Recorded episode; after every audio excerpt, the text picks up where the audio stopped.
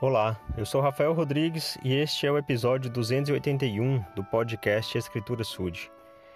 Quero falar hoje a respeito da honestidade e, para isso, vou citar a história de Ananias e Safira. Está em Atos, no capítulo 5. E um certo homem chamado Ananias, com Safira, sua mulher, vendeu uma propriedade e reteve parte do valor, sabendo-o também sua mulher e, trazendo uma parte dele, a depositou aos pés dos apóstolos.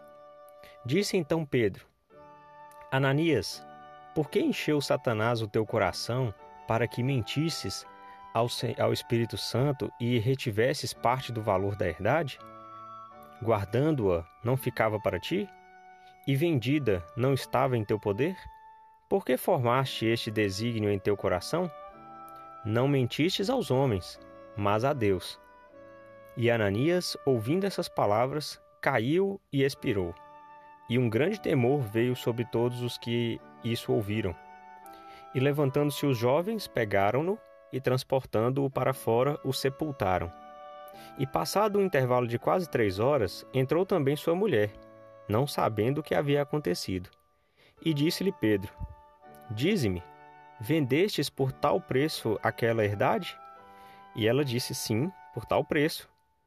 Porém, Pedro lhe disse: Por que é que entre vós vos pusestes de acordo para tentar o Espírito do Senhor? Eis aí à porta os pés do, dos que sepultaram teu marido, e também te levaram a ti.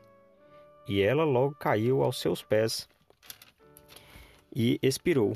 E entrando os jovens, acharam-na morta, e a sepultaram junto de seu marido. E veio um grande temor a toda a igreja e a todos os que ouviram essas coisas. Bom, então, para completar essa escritura, vou citar uma, uma fala do presidente Gordon B. Hinckley, que foi um dos presidentes da igreja, quando ele disse: Em nossos dias, aqueles que são apanhados cometendo desonestidade não morrem como aconteceu com Ananias e Safira, mas algo dentro deles morre. A consciência é sufocada, o caráter definha, o respeito próprio desaparece, a integridade morre. Então, irmãos e irmãs, é, essa história é bem impactante mesmo, né? Quando eu ali, eu fiquei pensando, poxa, o casal ele morreu, né, por ter por ter sido desonesto com o Senhor, através de ter sido desonesto com seus líderes chamados, que no caso ali estava representado por Pedro. E, e eu também fiquei pensando como o Espírito Santo ele realmente pode nos dizer todas as coisas que devemos fazer. Ele que disse a Pedro que aquele valor estava incorreto. Não tinha como Pedro saber. Como ele mesmo disse na Escritura, se Ananias e Safira tivessem continuado com a sua propriedade, ainda era toda deles, 100%. E ninguém estava cobrando nada deles. E já que eles venderam, também era tudo deles e eles que decidiram é, fazer a doação, imagino que seja do dízimo, né, sobre aquele valor arrecadado com a venda, e mentiram a respeito, tentando enganar a quem?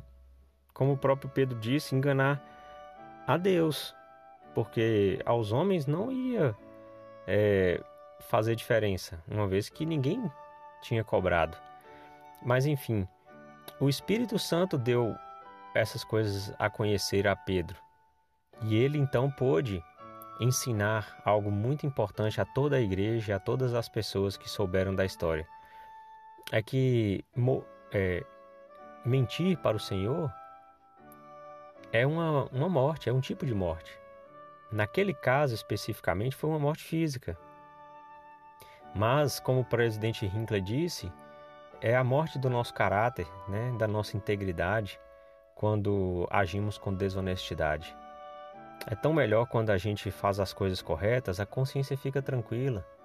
É quando a gente encontra algo e, e tem como devolver, quando a gente recebe um troco a mais e, e devolve, né? ou quando percebe um erro de alguém e você vai lá e ajuda a pessoa a, a se corrigir.